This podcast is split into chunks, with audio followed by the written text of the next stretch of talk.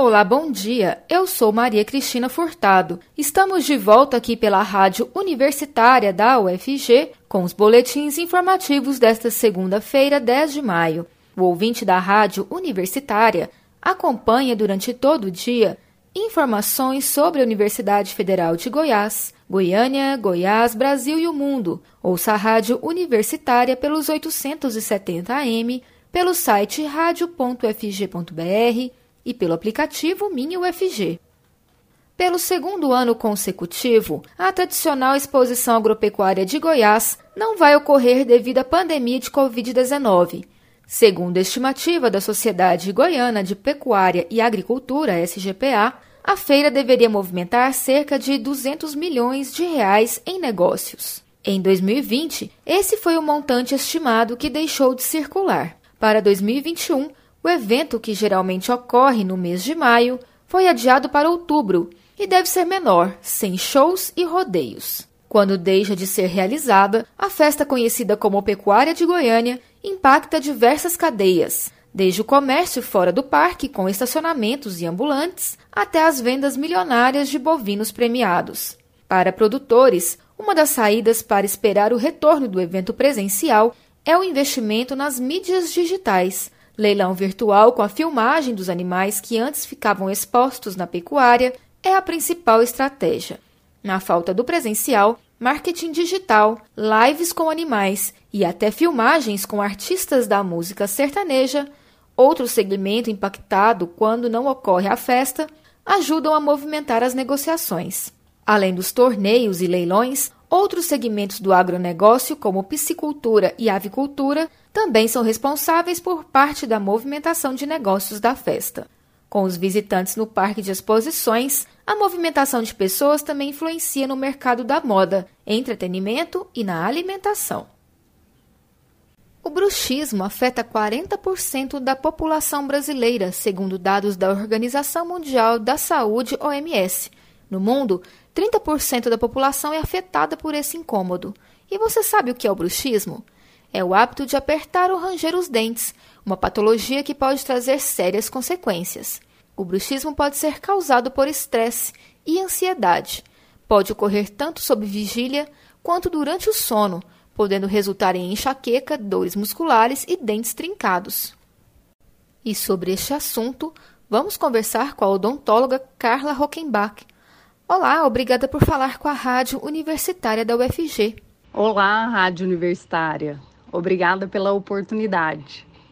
Como é feito o diagnóstico de bruxismo, já que em muitos casos o problema acontece quando o paciente está dormindo?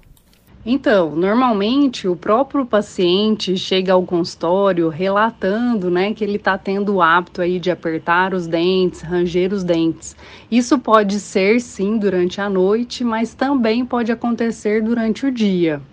Existe alguma faixa etária que é mais comum ser acometida pelo bruxismo? Crianças também têm? Normalmente o bruxismo acomete as pessoas mais jovens, porque ele também tem uma causa que está associada a um padrão psicológico do paciente, né? Tem muito a ver com estresse, com ansiedade, com fadiga, com alimentação, enfim, existem muitas vertentes hoje, principalmente nesse momento, que falam sobre o bruxismo. E sim, as crianças também têm, existem relatos, né, de crianças que têm bruxismo e depois ao longo dos anos acabam perdendo esse hábito. Então a gente realmente tem que investigar para tentar definir qual seria a causa. Esse dado de 40% da população brasileira ter bruxismo reflete que nossa sociedade está estressada? Acredito que isso reflete que a gente está numa ânsia de informação, né? Quanto mais a gente tem acesso aí à tecnologia, o WhatsApp, né, que hoje as pessoas elas lidam com tudo de forma muito momentânea, né? Hoje a gente recebe uma mensagem, todo mundo quando manda o WhatsApp entende que a gente está disponível para responder aquilo naquele momento, né? Hoje é muito difícil alguém ligar para resolver alguma coisa. Então são milhões de coisas acontecendo ao mesmo tempo e eu acredito que sim, tem, tem muito a ver com essa intensidade que a gente vive as coisas. E aí, somando isso, cada vez a gente dorme menos, cada vez a gente se exercita menos, cada vez a gente come pior. Então, manter um estilo de vida hoje saudável, com equilíbrio, né, com, com, com a gente tentando entender tudo que está à nossa volta, eu acredito que seja sim um fator que potencializa a, a existência do bruxismo em tão larga escala hoje. Como é o tratamento? Além da questão física, é importante também ter um acompanhamento psicológico?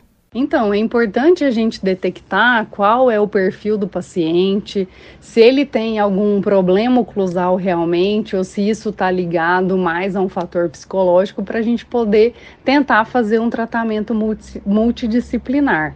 O que nós, como dentistas, temos que avaliar é se realmente o paciente tem algum problema que leva a esse apertamento dentário, porque um toque prematuro de um dente, uma, uma má postura né, dessa arcada, uma malclusão que a gente chama, né? Pode também potencializar um efeito do, do apertamento dos dentes, principalmente diurno. Quais os principais problemas que o bruxismo pode trazer para o paciente caso ele não busque o tratamento? Bruxismo ele pode desencadear o desgaste dos dentes até a fratura de dentes. Hoje está muito comum os pacientes chegarem no consultório com fratura posterior de molar, é, por apertamento, porque a tendência é quando a gente vai sofrendo esses desgastes, nós vamos perdendo as guias de desoclusão, principalmente a guia de canino.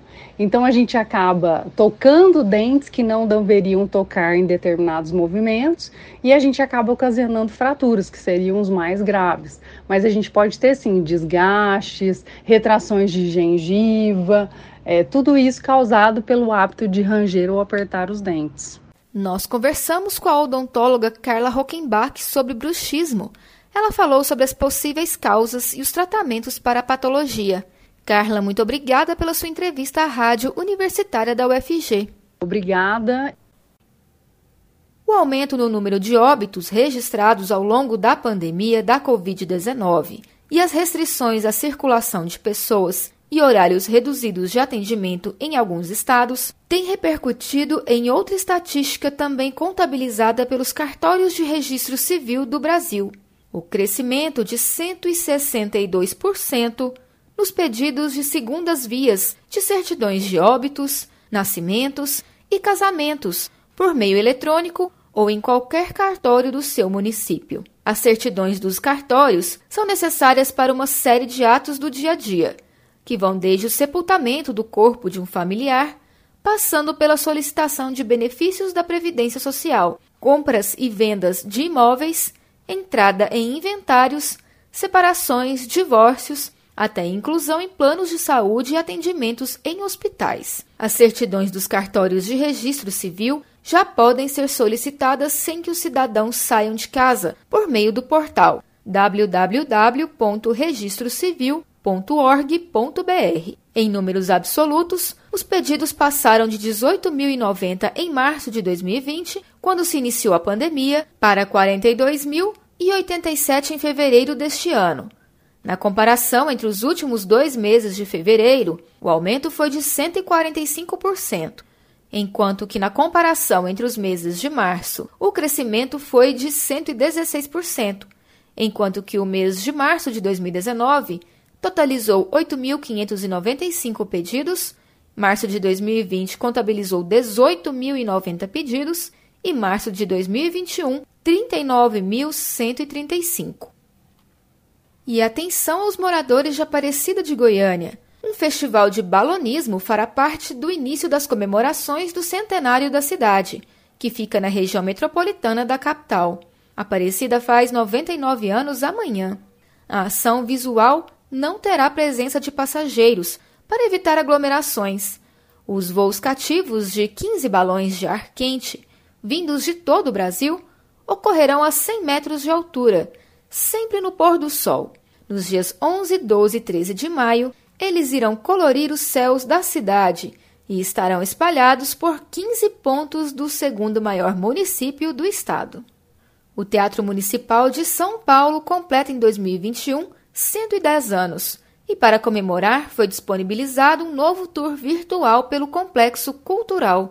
Com narração da atriz Marisa Hort, a visita em 360 graus pode ser feita pelo site da instituição, de forma gratuita, e permite aos visitantes percorrer todos os espaços.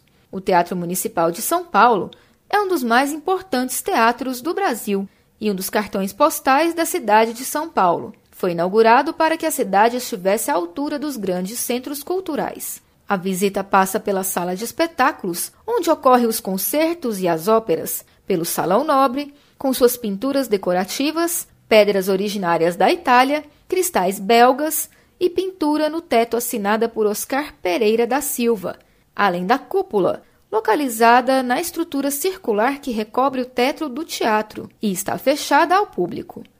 Além de ver o interior do prédio, o visitante sobrevoa a região central da cidade, passando pela Praça das Artes para conhecer o edifício. Os interessados podem acessar pelo site www.teatromunicipal.org.br. Lembrando que, neste caso, teatro é escrito com TH. O boletim informativo da Rádio Universitária volta logo mais às 3 horas.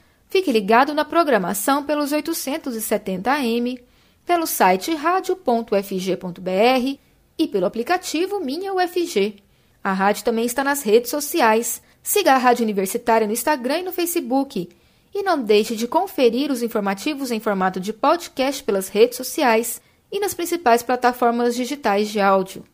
E se puder, Fique em casa. Maria Cristina Furtado para a Rádio Universitária.